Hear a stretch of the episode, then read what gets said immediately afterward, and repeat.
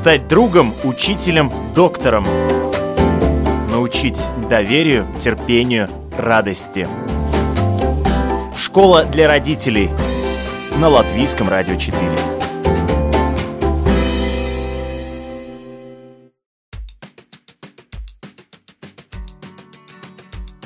Здравствуйте, уважаемые радиослушатели. У микрофона Марина Талапина, за операторским пультом Кристина Делла. Музыкальный редактор программы Наталья Королькова. И сегодня, поскольку школа уже не за горами, мы решили подготовить э, программу, которая поможет вам, уважаемые родители, по-новому взглянуть на математику.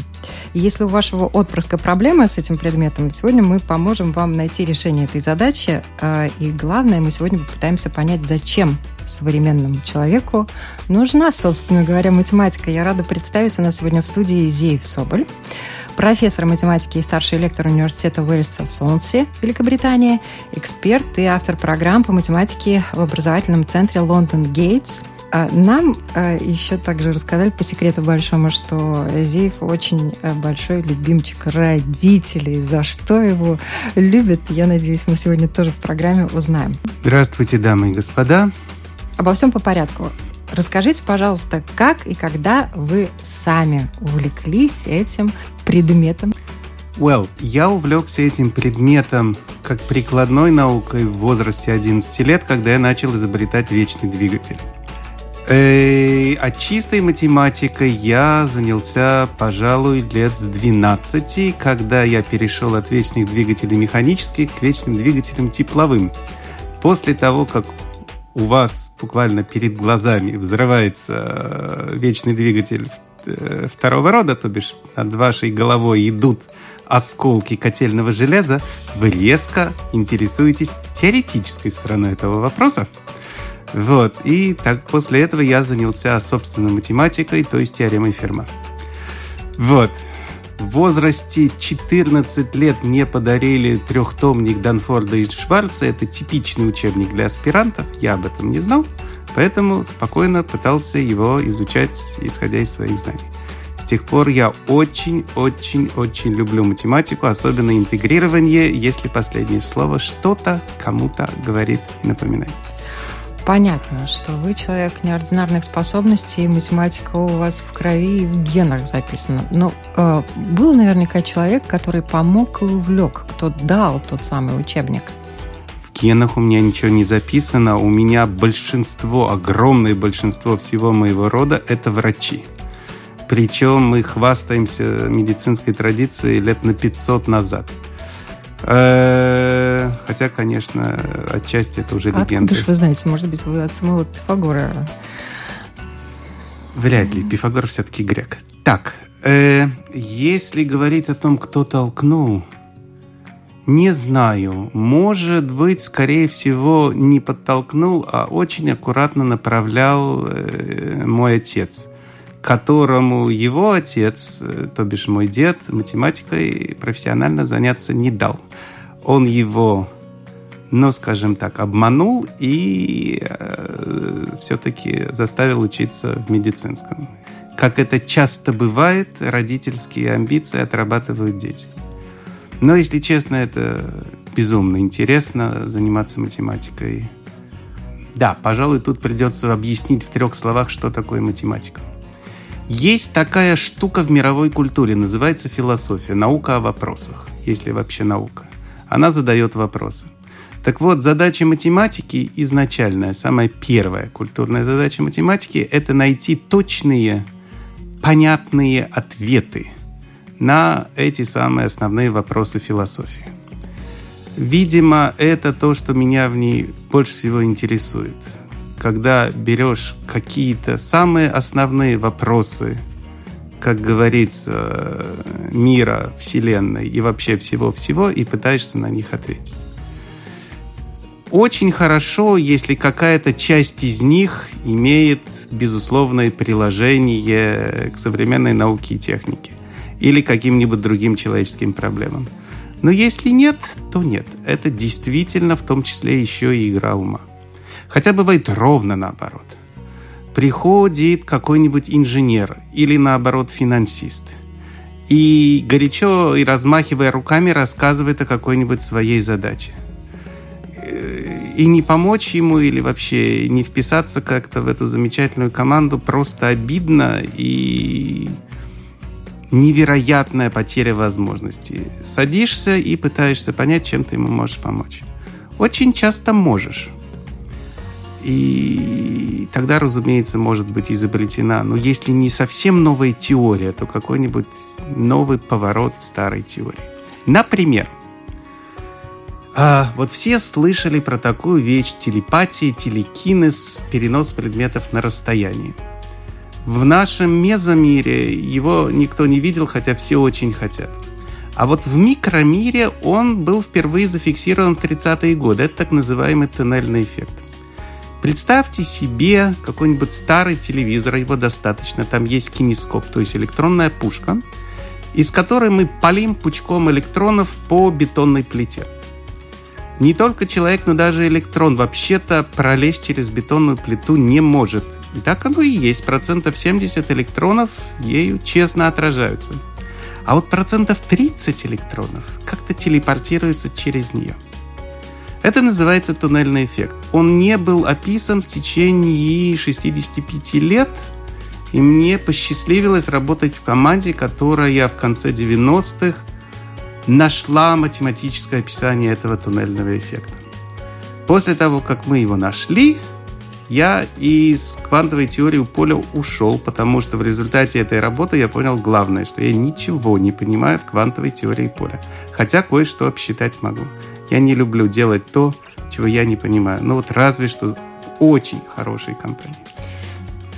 И тем не менее, а, то, что вы очень хорошо понимаете, вы не просто понимаете, вы еще и преподаете. И преподаете и в университете, и что для нашей программы самое важное, для наших родителей, что вы преподаете математику, точную науку детям, причем разного возраста. Вот а, с чего началось ваше преподавание? Кто вас вовлек в это? Как вы на это отважились? Или если это произошло естественно? Ты, если ты понимаешь, что ты делаешь, ты это можешь объяснить пятилетнему ребенку. Это не я сказал, это сказал Ричард Файман, великий физик и значительный математик. Поэтому бояться я этого никогда не боялся. Если я что-то знаю, разумеется, я могу кому-то это объяснить, если этому кому-то это нужно. Как это получилось? Да как-то само собой получилось. Ко мне регулярно приходили с разными вопросами. Э, и взрослые люди, и подростки. А, у меня есть одно, наверное, важное свойство, которое отличает меня от большинства современных математиков. Я математик well, широкого профиля. Что это означает на практике? Это означает, что я знаю много подходов к одному и тому же вопросу. В чем проблема обычно преподавания математики? Есть школа, в школе есть учитель, над учителем давляет школьная программа, в которой очень хорошо расписано порядок тем, какими способами их преподавать, какие типичные задачи при этом решать, и, разумеется, как э, всегда, когда у нас есть какая-то жестко фиксированная линия обращения с человеком, в данном случае со студентом и школьником, большой процент людей под эту линию не подходит. Она им не годится. Это как при изучении иностранных языков. Нельзя работать только по одной линейке тем. Я просто знаю много подходов. Я знаю, что к одной и той же математической теме есть много подходов, потому что математика, в отличие от, допустим, естественных наук, с одними, одни и те же объекты позволяет э, использовать при описании совершенно разных задач. И поэтому, если нельзя человеку что-то объяснить там с формульно-табличной точки зрения, то ему это можно объяснить, допустим, с геометрической точки зрения, с какой-нибудь другой иллюстративной точки зрения. Это, кстати, большая беда преподавания современной математики, что мы пытаемся преподавать в школах всякие математические well, хитрости, науки, знания через формулы и таблицы. А у большинства людей мышление все-таки визуальное, а не какое-нибудь другое. Надо рисовать картинки. Сразу дам какую-нибудь конкретную рекомендацию. Если у вашего ребенка, не дай бог, проблема с изучением таблицы умножения, у многих, сделайте так, объясните ему понятие площади. А именно, площадь – это количество квадратиков, которые нужно, чтобы закрыть какую-нибудь геометрическую фигуру. И нарисуйте ему эту фигуру на клетчатой бумаге. И посчитайте с ним эти клеточки, чтобы он понимал, что такое площадь. А дальше, если ему нужно умножить 2 на 7, после рисует прямоугольник 2 на 7 и считает клетки. Четыре раза посчитает, на пятый запомнит. Это стандартный метод, который использован в куче мест. Например, при изучении иностранных языков. Если вы учите иностранный язык, возьмите хорошую книжку на этом языке, интересную, высокий шкаф и большой толстый словарь. Большой толстый словарь положите на самую высокую полку этого шкафа. Каждый раз, когда вы сталкиваетесь с незнакомым словом, берите стул или лестницу, лезьте на шкаф, доставайте словарь, относите его на стол, открывайте, находите это слово, понимаете значение, верните словарь на место. Вы пять раз побегайте так со словарем, и организм поймет, что лучше запомнить. С первого раза. Но это классный метод на самом деле. Спасибо вам большое за такие подсказки и советы. Вот э, если вернуться к детям, особенно младшего возраста, действительно им там, возможно, что-то легко объяснить э, на простом языке. Их серьезные математические проблемы еще не волнуют, да, но то самое знакомство с математикой, с точной наукой, оно уже начинается с, с вопросов почему, а что, а сколько, да. Особенно любимый ответ родителей в магазинах – это дорого стоит. Да, это тоже, собственно говоря, уже и математика. Правда ведь? Безусловно, прикладная. Только нужно объяснить, с какого возраста человек понимает, что значит дорого.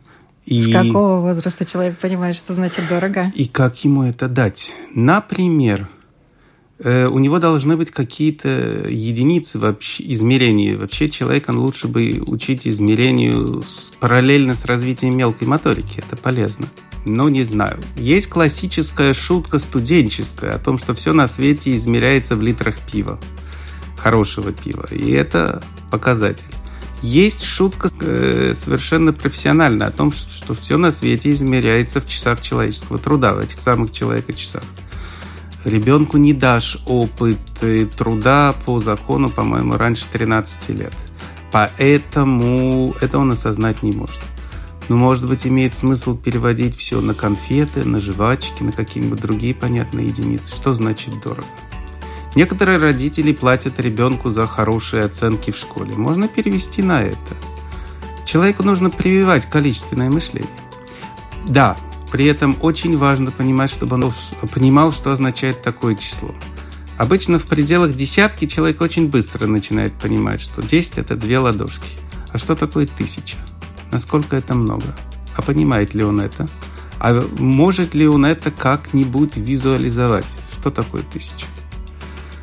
Это хорошая, кроме всего прочего, игра, хорошее времяпрепровождение с ребенком. Вот это вот бочка – предположим, опять же, я, конечно, все свожу к деталям моего детства, которое прошло все-таки в деревне, где был дом, где было 20 соток земли, где было около 20 яблонь, да, где мы сеяли картошку и где было масса мест для измерения. Ну и в современной квартире тоже можно найти, что измерить. Что такое килограмм сахара? Что такое вообще килограмм? Что такое тысяча? Вот, вот такой пакет. Это тысяча грамм. А один грамм это вот эта вот маленькая штука. Одна чайная ложка 5 грамм. Одна столовая ложка 15 грамм. Пусть у человека будет измеренный мир, это ему поможет. 5, то бишь ширина его ладони какая? Сколько сантиметров? Локоть, тоже классическая единица измерения. Его собственный локоть, это сколько? Пусть он сам походит линейкой. Ему это очень пригодится. Пусть он измерит свой шаг. Вот я знаю, что мой средний шаг 80 сантиметров, а вы знаете? Не знаете, потому что мало ходите пешком.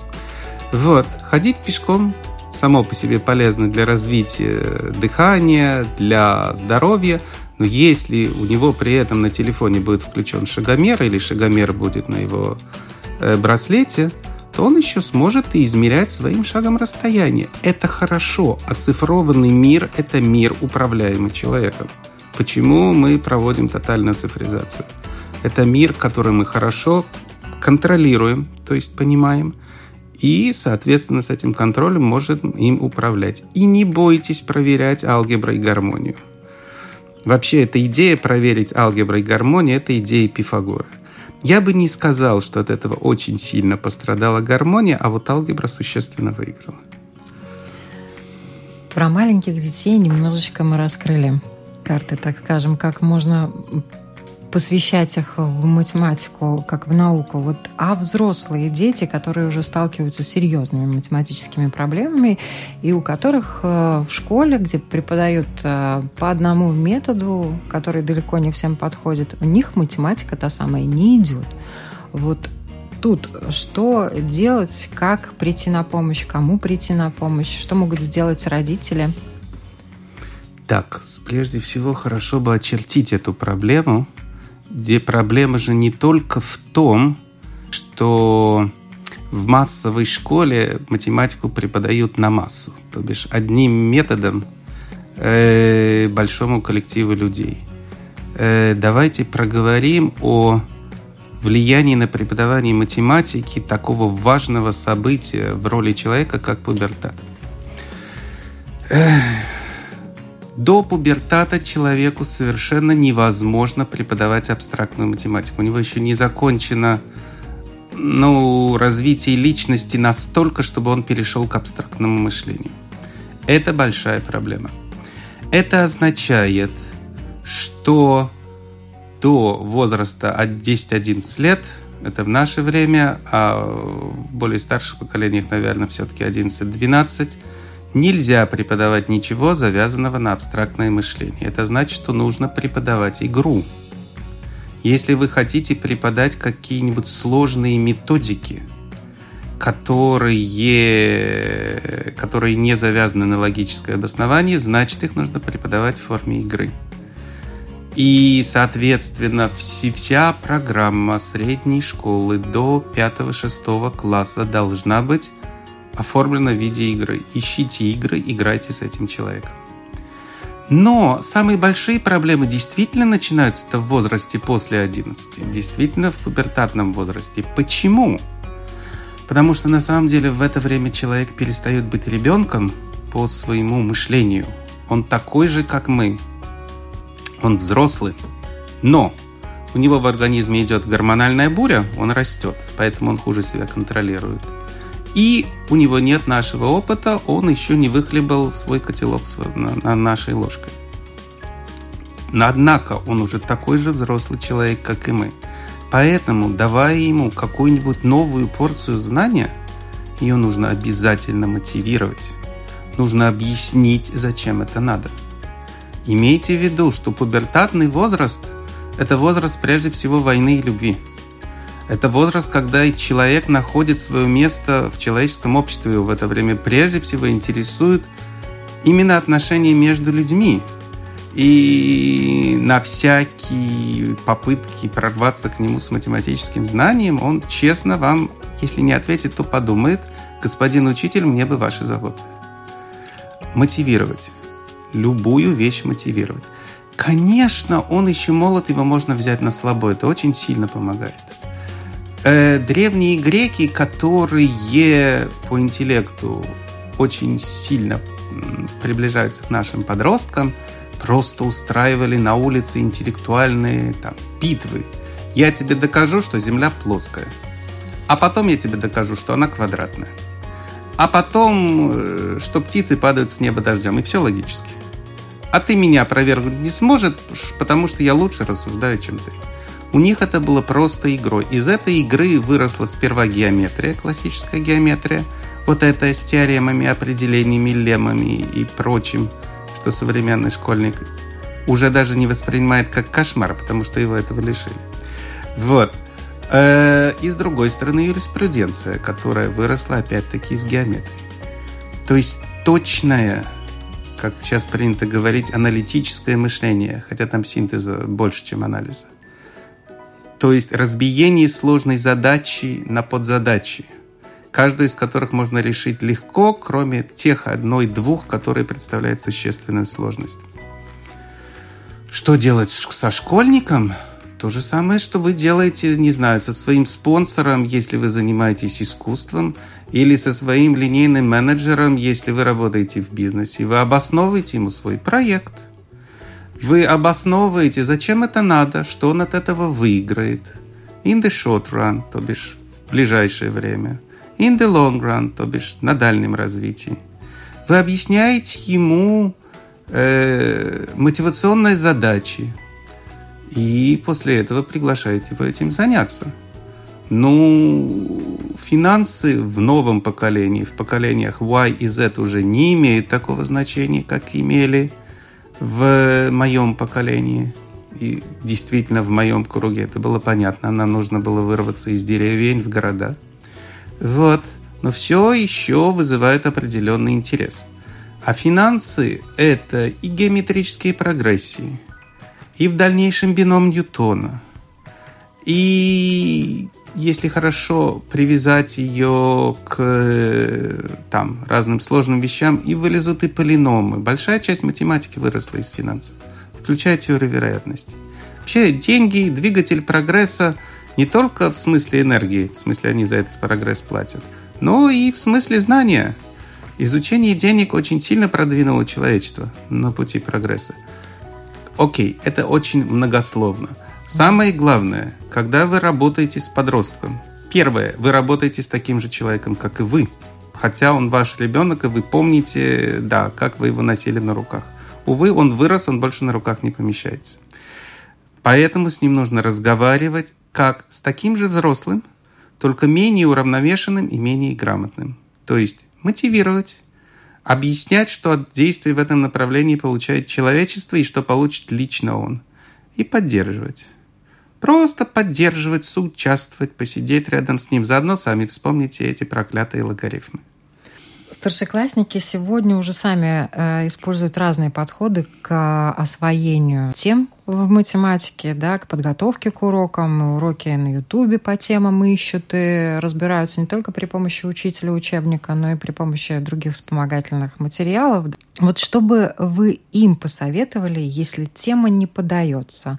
а учитель не очень доходчиво объясняет. А у него внутренняя мотивация есть для того, чтобы это э, освоить. А хм. рядом нет такого Зеева, к которому, насколько я знаю, прибегают дети в пубертат, и не в пубертат, и когда у них гормональные взрывы, они все равно к вам приходят на ваши уроки математики. Ну, я с ними честен, я их глубоко уважаю и, наверное, все-таки люблю а они это чувствуют.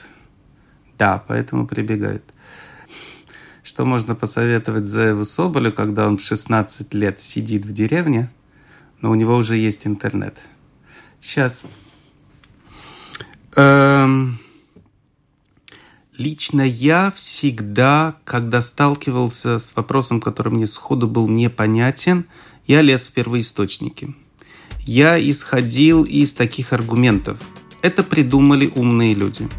Это сложная система, значит, те, кто ее поднял на щит, э, понимали, зачем это делается.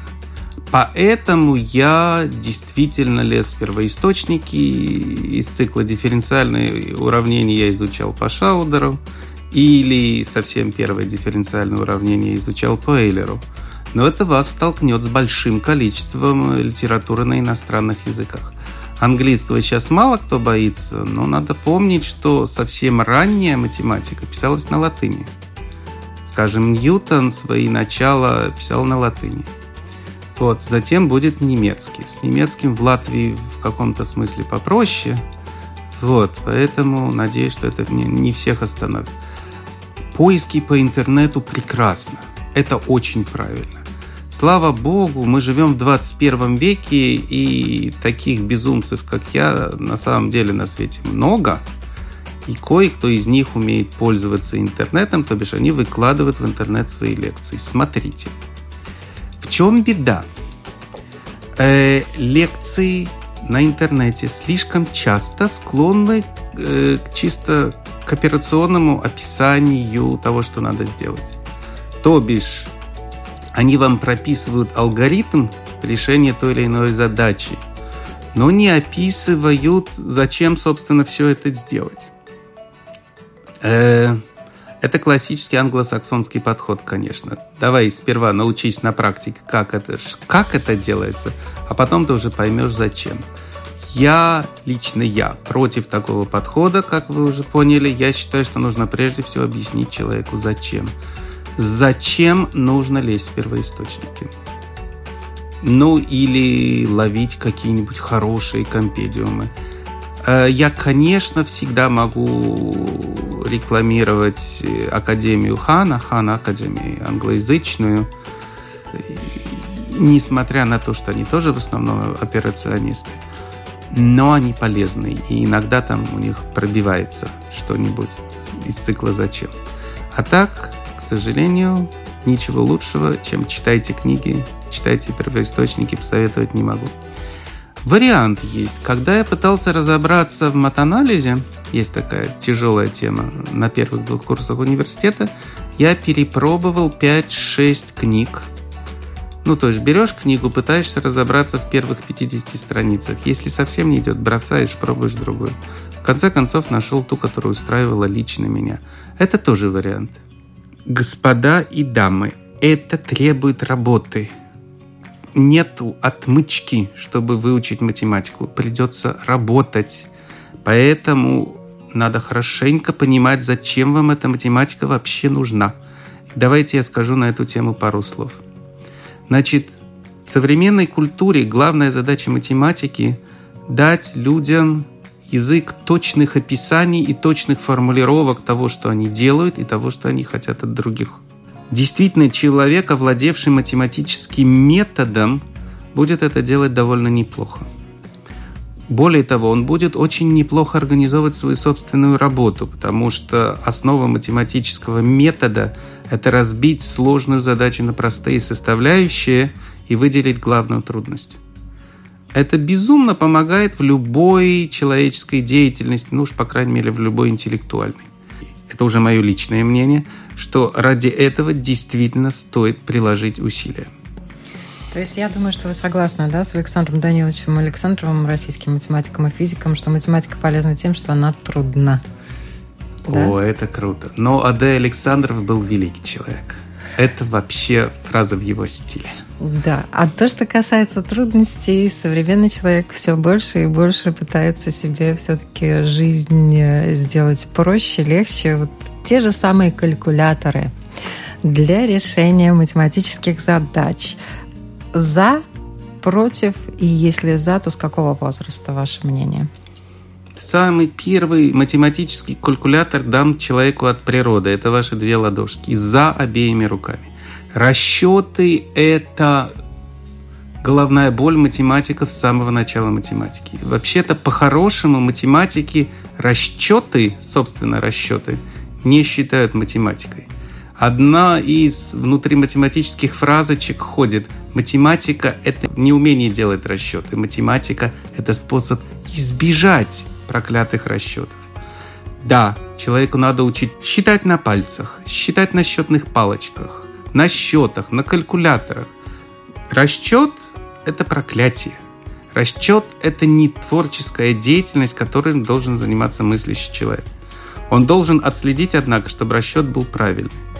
Я считаю, что человека нужно учить пользоваться всякими счетными устройствами так скоро, как он готов э, этим самым научиться. Ну, нельзя трехлетнего ребенка научить пользоваться э, там современным научным калькулятором. Он просто будет путать кнопки. У него это еще не удержится в ну, памяти. Ну, это ему, собственно говоря, незачем. Ну и незачем. Пусть считает на пальцах. И ни в коем случае этого не надо запрещать. Во-первых, потому что он этого не поймет. Зачем вы мне запрещаете считать на пальцах, когда это очень эффективно решает счетные задачи? Это глупо. Э, обычно запрещают считать на пальцах, потому что беспокоятся, что человек будет после этого плохо э, там, считать столбик или там на калькуляторе, или будет плохо учить таблицу умножения. Не бойтесь, просто постепенно повышайте сложность задач. Там 3 плюс 7 он еще посчитает на пальцах. Пусть вы это самое... Пусть он посчитает на пальцах 25 плюс 41. Я на него посмотрю. Вот. потихонечку, особенно если вы ему объясните, он у вас будет складывать на бумажке небольшие числа. Потом вы ему подбросите калькулятор. Калькулятор это хорошо. Вот когда надо подбрасывать калькулятор? Ну, зависит, конечно, от скорости развития ребенка. Допустим, у ребенка уже хорошая память, он запоминает там четырехстрочные стишки. Значит, простой ненаучный калькулятор, вот этот, который на сложение, вычитание, умножение, деление, уже можно подбрасывать. Пусть. Это правильно. Человека нужно учить не считать, а думать. Математика – это про то, чтобы думать, а не про то, чтобы считать. Но, опять-таки, Значит, если мы его не учим считать, вообще зачем, собственно говоря, в старых школах учили счету? Почему в нынешних в нынешней системе образования математический сертификат ценится так высоко? Потому что если человек получил математический сертификат, значит, он умеет концентрироваться, он усидчив, он умеет считать, то бишь он способен к точным операциям, которые производятся аккуратно – да, это очень высокие качества в современной жизни, в современном бизнесе, где у нас куча тонких э, процессов, за которыми нужно очень аккуратно наблюдать. Если мы не развиваем эти качества счетом, слава богу, математики вместе с отпочковавшейся от математики компьютер сайенс поколениями работали, чтобы избавить нас от этого проклятия. Почему мы должны его вешать на наших детей? Не должны. Но качество, точность и аккуратность развивать надо. Думайте, на чем вы их тогда развиваете. Их, в принципе, можно начинать развивать вместе с самыми началами аналитического метода. То бишь э, на задачах геометрии, когда мы разбираем сложную фигуру на несколько простых компонентов. И потом, наоборот, из простых компонентов собираем какую-нибудь сложную фигуру там из треугольников собираем звезды или наоборот прямоугольники и тому подобное. На чем еще? Ну, очень хорошо точности и аккуратности учит программирование, как только человек этим может заняться.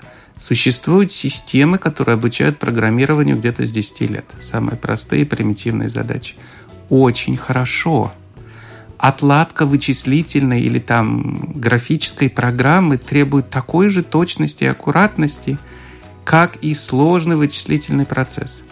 Более того, компьютер у нас это, собственно говоря, уже иной разум. Он, конечно, туповатый, но уже вполне разум. И значит, можно объяснить молодому человеку, что, э, дорогой друг, вот у тебя есть железяка. Она умная, но не очень. Не такая, как ты. Она намеков не понимает. Пожалуйста, изволь будь точным, иначе вот видишь, что она тебе рисует? Корову вместо того, что ты хотел. Раз уж мы заговорили о компьютере, Кит Девлин, британский ученый, который переехал в Америку, он считает, mm-hmm. что обучение на основе видеоигр это вообще будущее, даже, наверное, уже можно сказать и настоящее. Да? И вот. игры, вот это только тренажеры с внутренней структурой символов, часто на допаминовой основе. Это означает, что они предполагают деятельность человека, которая помогает ему узнать что-то на практике. Как вы к этому относитесь? Ваше С восторгом. Мнение? Да? Пытаюсь, пытался писать обучающие игры с тех пор, как впервые, вау, не впервые, сел за компьютер. Впервые севший за компьютер, естественно, играл. Да, обучающие игры в возрасте до 11 лет – это наша надежда. Не, не уверен, что они должны быть обязательно визуальные, потому что ну, не может человек э, всю жизнь путешествовать в этом самом в шлеме с э, well, Google козырьком по принципу Google очков и с тем, чтобы в одно ухо ему вливалась информация из игры, которая у него в этом шлеме, а другим он бы там пытался реагировать на окружающий мир. Так не пойдет. Но игры Игра, да, игра – это выход. Ну а что у нас, собственно говоря, есть? У нас есть либо практические рассуждения, либо игровые. Пока мы не придумали что-то третье, да, обучение до пубертата крайне желательно, чтобы шло в игровой форме. Лучше всего, а вот этого он не говорил, лучше всего в виде командной игры, сетевой – Потому что человек – животное коллективное, это надо использовать. То есть игры компьютерные в этом отношении вы приветствуете, да? Да. Обучающие? Да. да. Угу. Когда надо побежать, найти Люб... клад. Любая компьютерная игра обучающая, как минимум, она у нас развивает мелкую моторику. Вы же не забудьте, у нас человечество в конце 20-го, начале 21 века перестало писать. Мы лишились огромного инструмента в развитии мелкой моторики. Чем мы его сейчас можем заменить? Только... Можно, конечно, отправлять человека заниматься артом. Да. Но какие клавиши? У нас уже давно тачпад, угу. джойстики жал, жалко прошли вместо того, чтобы развиться в какие-нибудь более сложные структуры. Вот. У нас тачпад, у нас тачскрин, мы уже вполне активно работаем руками. Еще чуть-чуть додумайте, будет хорошая мелкая моторика на обе руки – доживем, увидим. Если вернуться на другой э, уровень развития, до компьютерной, да, я очень хорошо помню, как одно из домашних заданий по математике мы решали всей семьей. Мама, папа, дедушка, даже бабушка сидела с бумажкой, там пыталась что-то решить. Вот, в итоге дедушка решил, а, но он и решил задачу только благодаря тому, что он вычислил, что в ней есть ошибка. Да. Wow. Э, да, и найдя эту ошибку, задача была решена. Тем не менее, сейчас, увы, даже на экзаменах, нас в этом году продемонстрировали, э, ребята, например, могут быть допущены ошибки в задании. Да, вот как вы вообще оцениваете сегодняшние учебники по математике, те же дидактические материалы, которые раздаются детям, я не говорю, конечно, про те материалы, которые идут с ошибками, этого не должно быть, но вот вообще учебники, которым вы доверяете. Я, во-первых, поспорю с предыдущим утверждением о том, что вы же сами только что описали ситуацию, в которой задачей была ошибка, и от этого, с точки зрения обучения математики, выиграли все. Во-первых, вся семья работала, у вас была, командная у них была работа. командная работа. Более того, в семье, в которой у нас же сейчас 21 век, у нас семьи разви, раз, размываются, как, не знаю, как река размывает э, горный склон нашим течением жизни. И заметьте, все работали очень интенсивно, это означает, что они очень интенсивно учились. Нет ничего, которое учит так интенсивно, как скрытая ошибка или там скрытая трудность.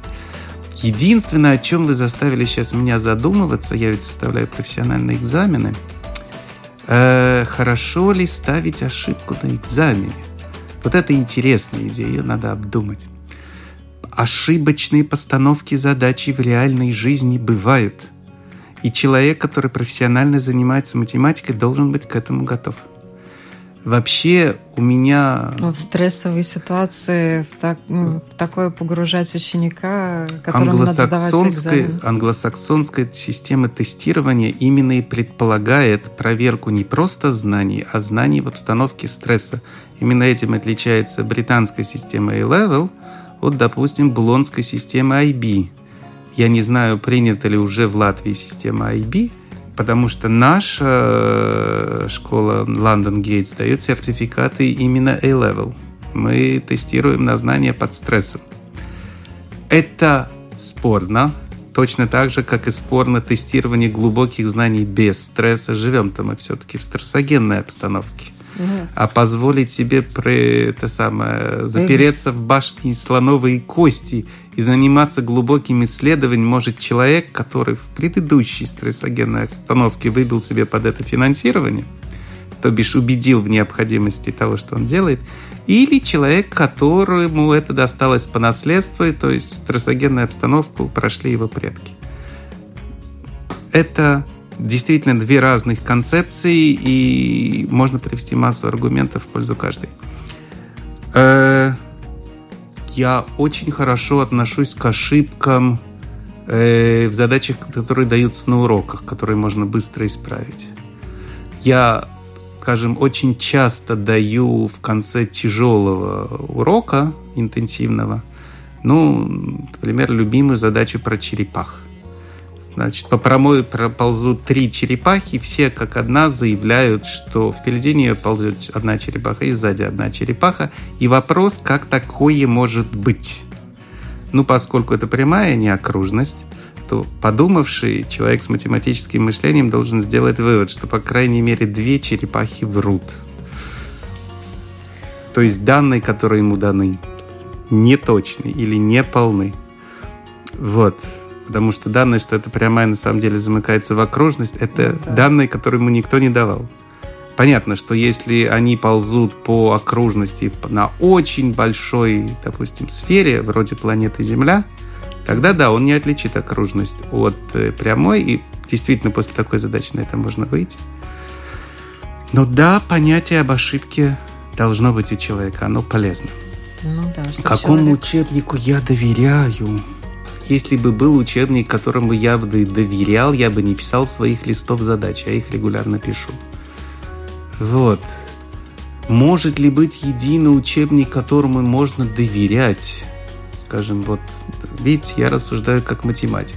Мне поставили вопрос об объекте X, да, и учебника. Рассказав про ошибку. Да, и я после этого ставлю вопрос, а существует ли такой объект в принципе? Я не знаю вообще в принципе ли возможен учебник, в котором были бы изложены все возможные, мы же об этом говорим, все возможные подходы к одной и той же проблеме. Потому что мы же об этом говорим. Мы говорим о множественности подходов к каждому математическому объекту. Потому что, так, давайте переводить примеры. Терпеть не могу голую абстракцию. Возьмем, к примеру, дроби. Почему дроби? Потому что одна из самых больных школьных тем. Дроби были придуманы для двух совершенно разных задач с Э, с которых можно пытаться человеку это объяснить. Первая задача – это справедливое разделение плодов совместной успешной операции. Самое простое, у вас несколько человек вложили деньги в торговую компанию, отправили корабль за четыре моря, он вернулся, привез 7 бочек мускатного ореха. Мускат э, – это практически правдивая история голландской Ост-Индийской компании без имен, тоннажа кораблей. Он привез мускатный орех. Мускатный орех идет в Европе 16 века на вес не то что золота, а бриллиантов.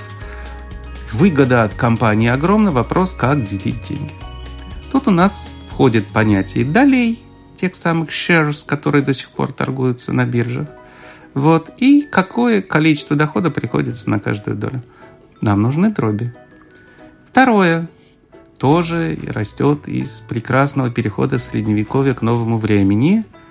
У нас есть алхимические еще не рецепты. Очень хорошо на примере Гарри Поттера объяснять, почему алхимические рецепты еще не являются таковыми. Там нет чисел, там нет пропорций. Вот это а, классический алхимический рецепт просто перечисляет, какие вещества нужно взять, а вот в какой пропорции спешать еще не перечисляет. Вот. Говорит, что его нужно нагреть до температуры... Температуры еще градусника нет, но зато можно отследить, потому что какой-нибудь металлический, металлическая составляющая раскалилась и покраснела. Но не говорит, какое время его при этой температуре держать. Точнее, говорит, только в этом надо разбираться. Там при этом произносятся разные заклинания, которых важно только одно – длина времени, в которых они произносятся. Вот. И вот на этом можно объяснять. Это второе явление дробей. Дроби как пропорции. Дроби как доли делений, дроби как пропорции при, ну, хотите создания философского камня, а хотите выпечки пирога. Вот. На самом деле это большая тайна. Мальчики любят готовить ничуть не меньше, чем девочки. То есть их можно тоже обучать на рецептах, да? Да, да. Ну, здорово, да. родители, берите на заметку. Спасибо вам громадное, что были с нами, что пришли, что отвечали на наши вопросы. Я напоминаю, у нас в студии Зеев Соболь, профессор математики и старший лектор университета Уэльса в Сонсе, Великобритания, а также эксперт и автор программ по математике в образовательном центре Лондон Гейтс. Всего хорошего. Спасибо за внимание.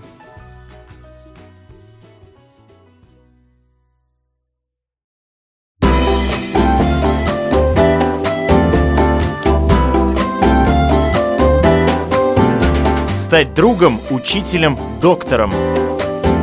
Научить доверию, терпению, радости. Школа для родителей на Латвийском радио 4.